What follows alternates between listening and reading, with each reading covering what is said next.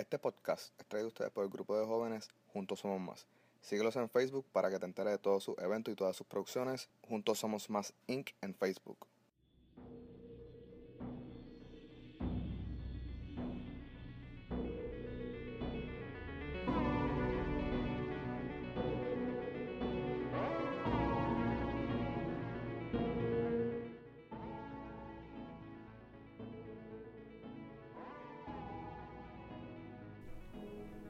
¿Qué hay mi gente? Saludos y bienvenidos a otro episodio de Al Momento de Anthony con ustedes nuevamente. Antes de comenzar este episodio, rápidamente quiero decirle a todos los que me escuchan que me quiero disculpar con ustedes. El último episodio no era uno de mis preferidos y mientras lo estaba editando noté mi voz bastante vaga. Eh, no me sentía bastante cómodo con el episodio, pues por lo que le había dicho. Pero es un labor que yo quería hacer porque como también les expliqué ese día, quería poner un poquito de luz en lo que estaba haciendo. Pero, pues, honestamente me sentí un poquito como que debía ponerle más, más esfuerzo al episodio. Y, pues, por eso, pues, quiero expresarle a ustedes mis disculpas. Pero, prometo que la próxima vez que vean un episodio o un tema del cual no me siento completamente cómodo, buscarle la manera de meterle mucha energía para que así quede bastante bien el producto. Recuerden que el episodio de hoy es traído a ustedes por uno de mis auspiciadores, el Proyecto Felo. Síguelo en Facebook como Proyecto Felo para que te todo lo que el Proyecto Felo está haciendo por la comunidad de Puerto Rico. Están dando tutorías, están llevando juegos a las comunidades especiales del país, están haciendo bicicletadas, están haciendo cuanto evento hay artístico y educativo por la comunidad de Puerto Rico. Así que apóyalo, busca Proyecto Felo, llégale, casi todos sus eventos son completamente gratis, están aceptando donaciones Búscalo en Facebook, Proyecto Felo. Los últimos dos episodios estuvimos fuera del área de Puerto Rico. Hoy nos volvemos a reubicar dentro de Puerto Rico. Voy a traerle un episodio, voy a traerle un caso que me lo regaló mi abuela. Estuve hablando con mi abuela y estuve buscando casos de los que ella se acuerda. Estuve así, como dicen en inglés, picking the brain y estuve así hablando con mi abuela a ver qué caso de crímenes ella se acordaba. Y me dio uno. Me encantó. So, me puse a buscar información. Me hubiese gustado que hubiese más información del lado policíaco. El lado como cómo llevaron a cabo la investigación, cómo llegaron a, cómo ataron todos los cabos, cómo encontraron la escena del crimen. No lo encontré mucho en, y eso no lo encontré durante el research del caso. Pero traté de buscar todo, todo, todo, todas las piezas de este rompecabezas para así poder llevarle a ustedes toda la información sobre este caso y lo conozcan. El 17 de enero de 1983, a eso de las 9 y 30 de la mañana, se reportó un carro Mercedes-Benz abandonado y quemado en la carretera 176 de Cupey en Puerto Rico. Al día siguiente, la patóloga forense Yocasta Brugal confirma que dentro del baúl del carro había un cadáver y confirmó que el cuerpo era de un hombre de edad media. La policía de Puerto Rico pensó rápidamente que por el estado de la escena del crimen fue un asalto que terminó en asesinato. En este momento hay cero testigos para este crimen.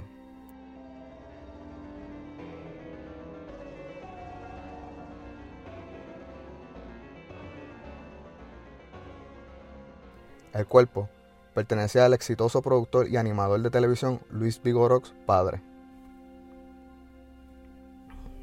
Luis Vigoró Rivera Nació el 12 de abril de 1928 en Ceiba, Puerto Rico. Era uno de ocho hijos que tenía Eulalia y Enrique Vigorox, un trabajador de un cañaveral en Fajardo llamado el Sugar Company. Su padre murió muy joven y esto obligó a su madre a que se mudaran al área de San Juan, específicamente a Río Piedra. Luis Vigoró estudió allí en la Vila Mayo, frente a la Universidad de Puerto Rico, campus de Río Piedra. Cuando era adolescente, Vigoros entró a trabajar en la estación de radio llamada WIAC-FM, dirigida por Tomás Muñiz, el padre de Tommy Muñiz. Allí Luis trabajó un programa llamado Alma Estudiantil. Con el comienzo de la Segunda Guerra Mundial, la mayoría de los anfitriones profesionales eran obligados a ir a la guerra. Lo que esto fue una oportunidad de oro para Vigorox porque así tenía el campo libre como host de cualquier estación de radio. Y esto fue exactamente lo que hizo. Vigoros trabajó en diversas áreas de entretenimiento y espectáculos. Se desempeñó como anfitrión, presentador, comentarista y dicen que por un breve tiempo también fue reportero del clima. O sea, él estaba cubriendo todas las bases. todas las bases. Y esto es algo que todavía estamos viendo en Puerto Rico, donde, lo donde vemos a una persona haciendo radio, televisión, teatro, eh, cubriendo todas las bases. Todas las bases, eso es una de las críticas bastante grandes que yo he escuchado por muchos años, cuando no le dan oportunidad a los talentos nuevos, porque tienen la misma persona haciendo radio, televisión, y como una persona que hace los números, porque honestamente son los números, pues no le dan oportunidad a los talentos nuevos. esto es algo que se viene haciendo, vemos que desde los 50 para acá. Luis Vigoró se convirtió en la cara de todos los productos auspiciados en televisión y radio. Todo el mundo iba a donde él y él era la cara para estos productos. Luis tuvo la oportunidad de la vida que se da de una vez en un millón y la pudo capitalizar. Fue el presentador, locutor, comediante y productor puertorriqueño de radio más exitoso que llegó a la televisión. Vigoró fue considerado un pionero. Fue considerado el pionero más importante en el negocio de la televisión en Puerto Rico y tuvo éxito en varios programas de televisión y radio a lo largo de su carrera. Con la llegada de la televisión en 1954, Vigoró como todo un visionario vio que esa era la oportunidad del futuro. Con la experiencia previa y los fuertes contactos que tenía, este trascendió a la televisión de radio se convirtió en presentador de un espectáculo llamado El Show de Libis, patrocinado por la compañía del mismo nombre. Luego fue presentador del programa El Tren de la Alegría. Luis se casó con Rosaura Lorenzana, con quien tuvo tres hijos, Luisito, Jorge Enrique y Roberto Vigoros. Jorge murió en el 1960 de leucemia. Luisito ha seguido los pasos de su padre como actor, comediante, productor y presentador. Roberto también trabajó como actor, presentador, productor y hasta cantante pero no es hasta el 1960, durante la presentación de un espectáculo llamado La Hora Cero, que Vigoró produjo con el actor Mario Pavón, ahí fue que conoció a su futura esposa, Lidia Echevarría, una exitosa actriz puertorriqueña, nacida en octubre de 1931. Esta era ya protagonista de decenas de novelas y películas exitosas. Luis se divorció de quien en ese momento era su esposa y se casó con Lidia el 10 de diciembre de 1960. Y este fue el comienzo de este Power Couple. Un Power Couple es como Beyoncé y Jay-Z o Emilio y Gloria Estefan.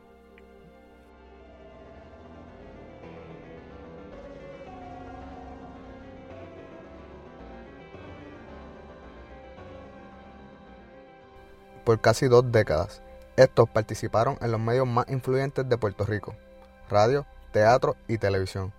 Todo lo que tenía que ver con algo artístico en la isla tenía el nombre de Luis Vigorox en algún lado de la página. El pueblo de Puerto Rico los veía siempre conduciendo un programa de televisión juntos. Echevarría se unió a su esposo como co-host en los años 60 y 70 en los programas de televisión Pa' arriba, papi, pa' arriba y Sube Nene Sube. Los nombres no han cambiado para nada. Los nombres de la televisión puertorriqueña siguen siendo igual de malos que eran en los 70 como están ahora en los 2000. Estos eran transmitidos a través de Guapa TV. Vigoró y Echevarría tuvieron dos hijas, Vanessa y Glendalí Vigoró. Alegadamente, aquí es donde viene el twist, alegadamente, en el 1982, Luis conoció a una actriz y modelo llamada Nidia Castillo de 26 años. Este quedó enamorado de ella desde que la vio. Ah, y aún así, era algo peligroso porque en ese momento estaban trabajando juntos en un mismo programa. También se reportó que Luis invirtió en una producción que fracasó y esto puso a la compañía de Luis en peligro, ya que tuvo pérdida económica. Con este problema sucediendo, los rumores aumentaron cuando Luis y Lidia deciden divorciarse. Siendo el gran productor y animador que Luis era, rápidamente los medios del país asumieron que Luis de 55 oficializaba su relación con Nidia de 26. El 17 de enero de 1983, el día antes del suceso se le otorgó el divorcio a la pareja. El señor Vigoros se vio saliendo de una reunión con la señora Echevarría y sus abogados, donde hicieron los arreglos financieros finales. Esta fue la última vez que lo vieron vivo. Al siguiente día, el 18 de enero de 1983, no se reportó su trabajo en la radio. Y esto sorprendió a todos sus compañeros que allí trabajaban. Pero como les dije al principio, el carro de Luis ya se había encontrado en la noche el día anterior pero su cuerpo aún no lo habían reconocido. En la noche del 17 de enero del 83, Luis Vigoro fue interceptado saliendo de su oficina por dos personas que lo llevaron a un sitio solitario en el área de Trujillo Alto. Allí le quitaron las prensas y comenzaron a golpear a Luis. Luego de tratar de defenderse, Luis fue golpeado con una llave de carro que le fracturó el cráneo y recibió 11 heridas de apuñaladas que le atravesaron el pecho, ambos pulmones, el riñón izquierdo y el vientre. Lo colocaron en el baúl de su carro y lo llevaron a la carretera 176 de Cupey Bajo, donde le derramaron gasolina y lo prendieron en fuego mientras aún estaba vivo.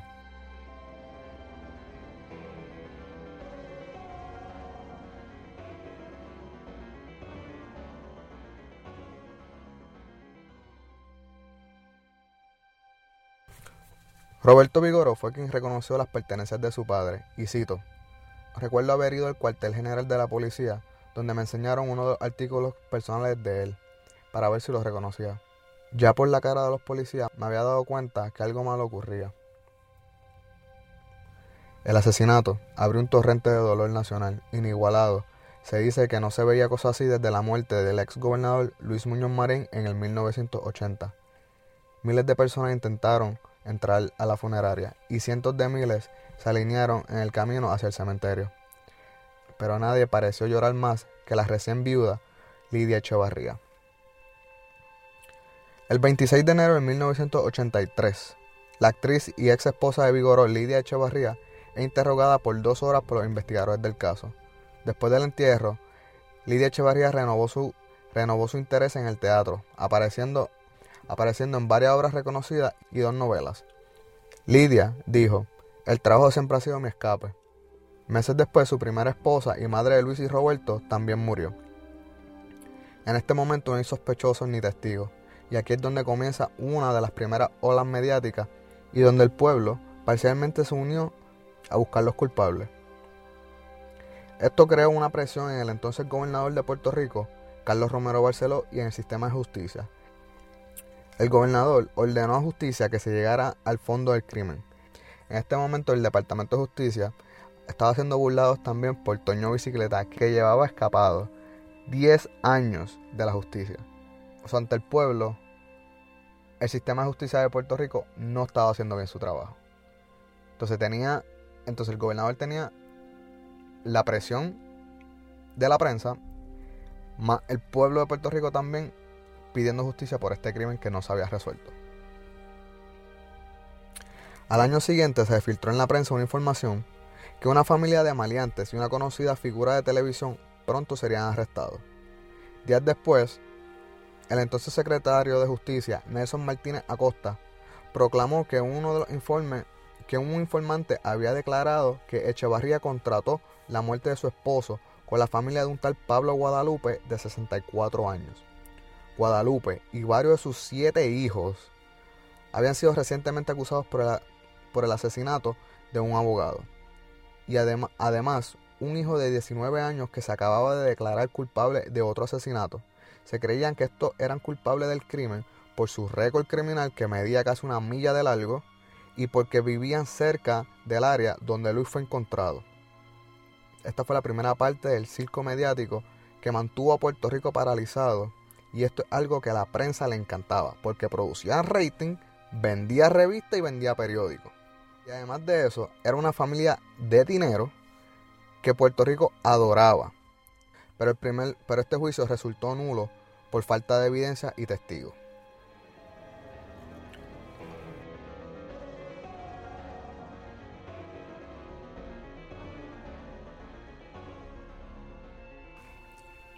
El 14 de enero de 1984, el juez Antonio Negroni determinó causa para enjudiciar a Echevarría por asesinato en primer grado, conspiración, secuestro y violaciones a la ley de armas. 25 de enero de 1985. El juez Francisco Pérez exoneró a los acusados Pablo Guadalupe y a sus hijos. En este momento el Departamento de Justicia estaba ofreciendo a través de los periódicos y revistas una recompensa solamente por información solamente por algo que los señalara en el camino de encontrar testigos e información sobre este caso. Y la recompensa en el 1984, solamente por información de este caso, era de 40 mil dólares. Así de grande fue este caso en Puerto Rico. Estaban ofreciendo por información 40 mil dólares. Eso en el 2008 tiene un equivalente a 97.344, casi 100 mil dólares, por información de este caso, que los llevara al paradero de los culpables del asesinato de Luis Vigoro padre. Así de grande era este caso en los 80. Y ese dinero hizo a un testigo muy vulnerable. Y ese dinero le puso la boca floja a uno de los testigos. El testigo estrella del pueblo, como le dicen en los medios, Francisco Papo Newman.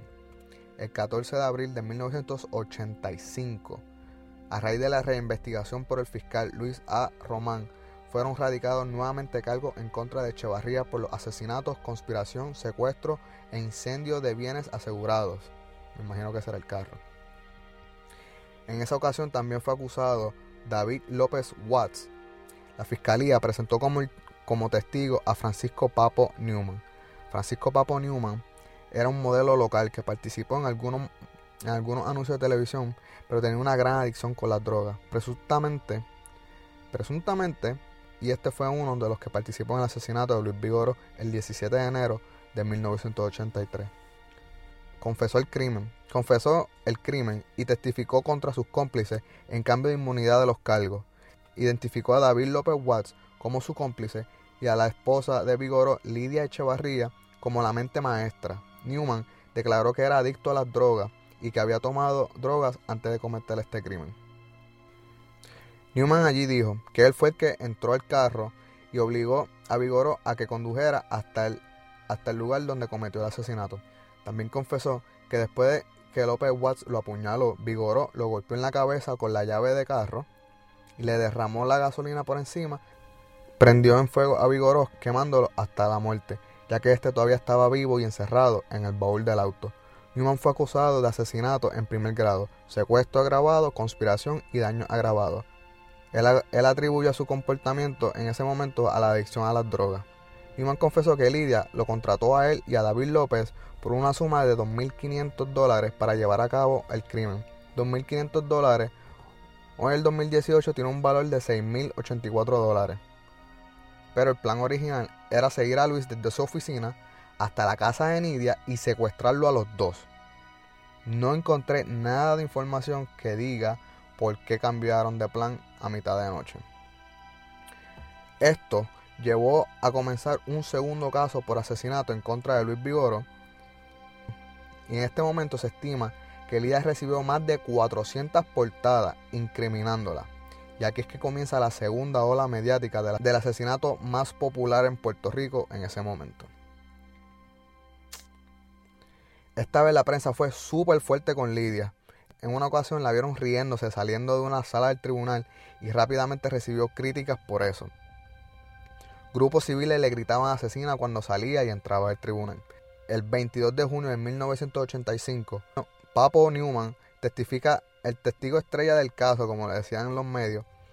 Bajo el beneficio de inmunidad, relató durante la primera vista preliminar contra los acusados la vigilancia que montó junto a David López Watts para esperar a que Vigoro saliera a su oficina.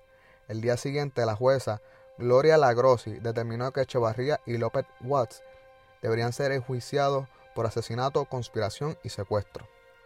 Bien fuerte, mano. No puedo. Hay veces que yo leo estas cosas y no me las creo.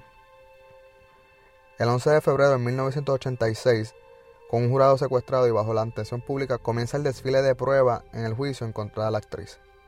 El 20 de marzo de 1986, Declarando el juicio, el testigo Papo Newman reiteró la versión que había ofrecido en la vista preliminar, sobre la conspiración entre Echevarría, López Watts y él para asesinar a Luis Vigoro y al amante del productor, la modelo Nidia Castillo. 2 de mayo. Al filo de la noche, un jurado encontró culpable a Echevarría de ordenar el secuestro y asesinato de su marido Luis Vigoro.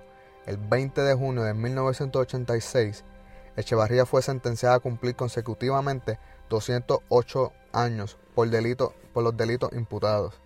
En el trámite apelativo, el Tribunal Supremo confirmó la sentencia impuesta a Echevarría.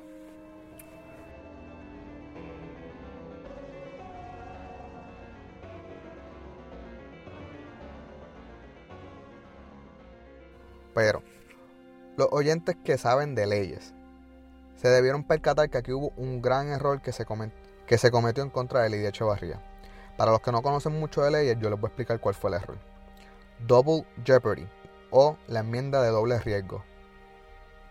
Es la quinta enmienda de la Constitución de los Estados Unidos que establece que la misma persona no puede ser acusada por el mismo crimen, ser llevada a corte y ser juzgado por un crimen que ya se encontró inocente la primera vez. Así que en pocas palabras, fue ilegal acusar a Lidia Echevarría por segunda vez. Aún así, todas las pruebas y toda la confesión señalaban hacia ella. Watts recibió 99 años solo por secuestro. No fue encontrado culpable por intento de asesinato ni conspiración.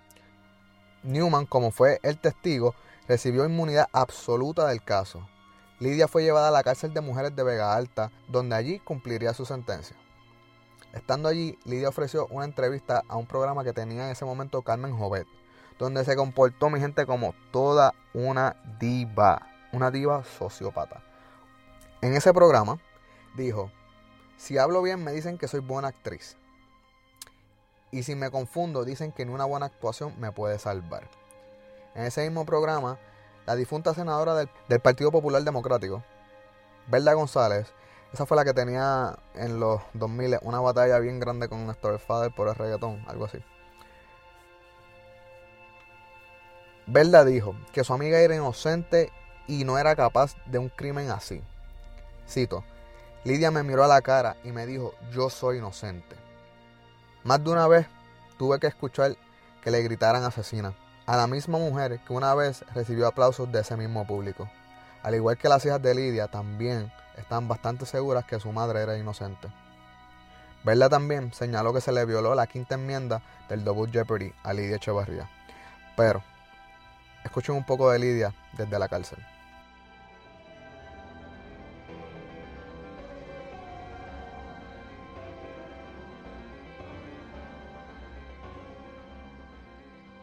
De los periodistas. ¿Sabes lo que es su día a día? Con esa cámara, o sea, cumpliendo su deber periodístico cuando a una noticia le interesa, con esas cámaras en la cara, que hacía el micrófono en la boca, que había veces que yo salía para el baño y para entrando a la puerta del baño, allí me tomaban una foto, si me quería sentar a descansar afuera con las niñas o en la cafetería, o sea, eh, presionada, o sea que era como si estuvieras en una vitrina, en una jaula de cristal eh, no podía ser tú, porque en algún momento si, estabas echándote un pedazo de algo a la boca, hacía así, y ahí te Pero tú estabas acostumbrada a estar en vitrina, tú has estado en un escenario la vida estaba acostumbrada, pero e, era queriendo, ahí no quería. Y tenía que aceptarlo buenamente por mis compañeros y porque imagínate, a la prensa es prensa y están haciendo su trabajo y hay que respetarlo. Tú fuiste una que una noche en el centro judicial, cuando, no sé cuándo, yo salí así, y me encantó ver a Carmen Joven, pero me metiste un micrófono a la boca. Así fue. Y, yo estaba como, y te dije cualquier estupidez, yo creo, porque fue una cosa impensada. Recuerdas mal, recuerdas mal, te pregunté no, no si tenías palabras y me, me dijiste, no voy a contestar, y después dije, sí, envío un saludo al pueblo de Puerto Rico. Ay, no sé, yo sé que yo los veía así a veces como que no los quería ver como monstruos, tú sabes, porque no, no me daban tiempo, no podía pensar, si me sentaba en uno de aquellos banquitos así, pues me parecía que me estaban traspasando el pensamiento. Bien difícil, o sea, ahí yo me gradué de presión de público, y de público teatral. Cuando, cuando ese día el jurado deliberó y, y rindió su veredicto, ¿qué sentiste? ¿Qué pasó por tu ser? Se me cayó el alma este, como que no lo creía porque yo hasta el último momento estuve pensando que yo iba a salir bien de todo esto. Y yo le miraba las caras y miraba a aquella señora de aquella esquina que se pasó durmiendo durante todo el proceso y cabeceaba. Era uno de mis jurados, jamás lo olvidaré. Ella no se enteró de nada porque ella siempre tenía suerte.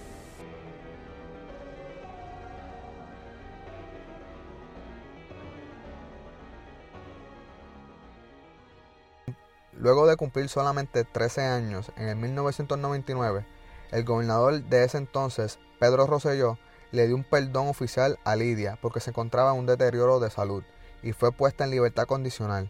Esto, esta acción le trajo una masiva ola de críticas negativas al gobernador, incluyendo esto hasta una marcha en contra de esta acción, y él simplemente dijo, ella ya no es una amenaza para la sociedad. En el 2001, en el 2001, a sus 68 años, retomó su carrera como actriz con la presentación de una obra de teatro titulada Confinadas. Irónico, ¿verdad? O.J. Simpson hizo lo mismo, porque cumplió. Después que lo cantaron inocente en su juicio, hizo un libro que decía Si yo la maté o If I Did It, como que una ironía así bastante asquerosa. Esta obra de teatro tomaba lugar en, el mismo, en la misma prisión donde cumplió su condena. Desde ese entonces ha aparecido en obras de teatro y en algunos programas de televisión con la condición de que ésta esté a las 8 pm en su casa. David López, David López Watts, fue condenado a 99 años de cárcel, pero solamente cumplió 15. Que no entiendo el sistema el sistema no entiendo el sistema de justicia de Puerto Rico. Si le dieron 99 años, no hizo ni la mitad. Hizo probablemente un tercio de la de hizo probablemente un tercio de la condena. Lo parece que lo encontraron rehabilitado, parece que hizo menos tiempo por buena por buen comportamiento, pero 15 años de 99. Y Lidia también, o sea, y Lidia hizo 13 años de 208 años. No hizo ni un 10% de su condena.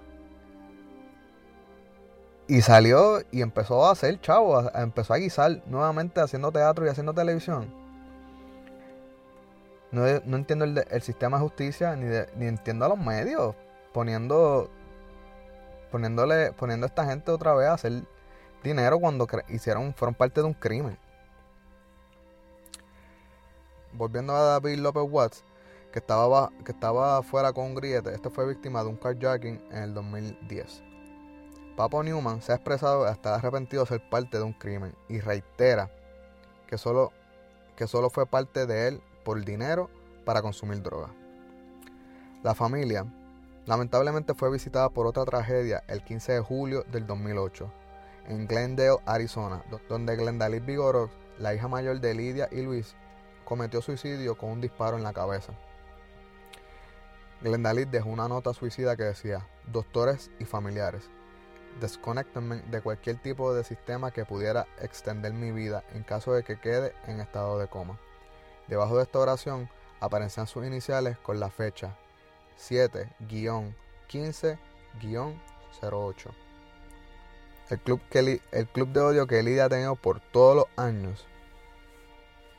Dicen que lo que no pago con los años lo pago con la muerte de su hija. Eso es algo bien nasty de decir, mi gente. Porque es, simplemente nasty, ¿sabes? No, no, tiene una, no confundan la gimnasia con la magnesia. La hija no tiene nada que ver con eso. eso fue un poco nasty de la parte de... Y yo me he puesto que todo eso son mujeres que le gustaba a Luis y estaban diciendo eso. No, no digan eso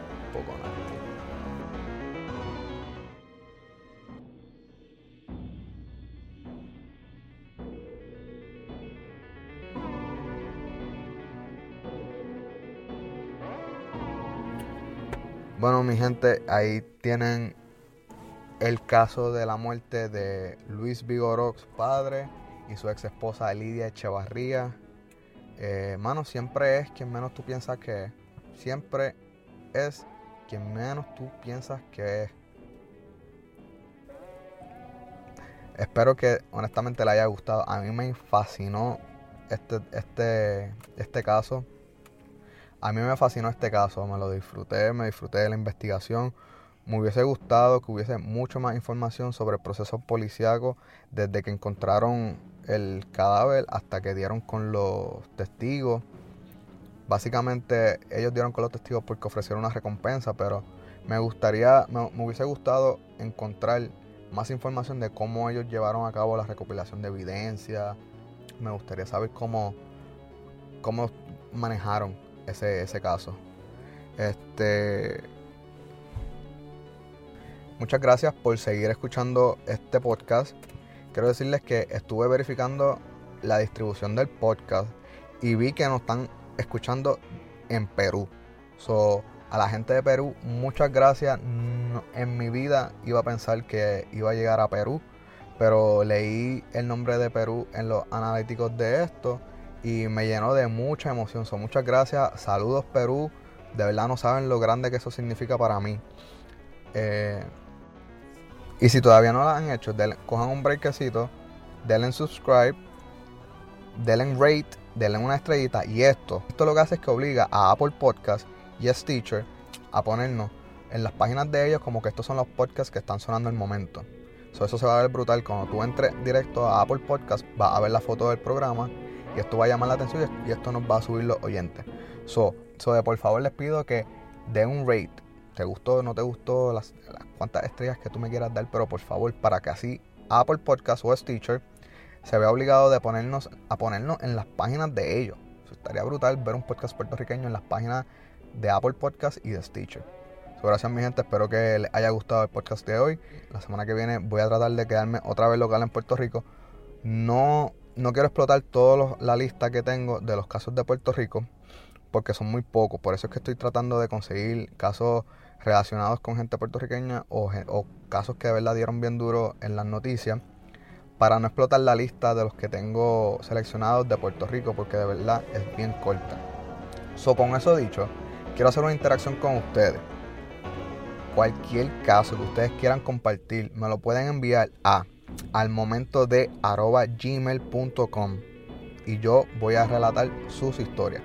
Me puedes enviar, puedes, puedes aparecer anónimo, puedes como tú quieras. Me envía y yo así voy a contar tu historia. So, para tener más interacción con ustedes, de los casos de sus pueblos, de los casos de sus pueblos que ustedes conozcan, y yo los voy a leer a al momento de arroba gmail.com, corridito, al momento de arroba gmail.com, me envías tus casos, yo los leo aquí, así podemos seguir teniendo más casos de los que podemos hablar aquí en el podcast al momento de. So, recuerden mi gente, como aprendimos del caso de hoy, siempre es quien menos tú crees que es. Se cuidan, por favor, den share, subscribe y review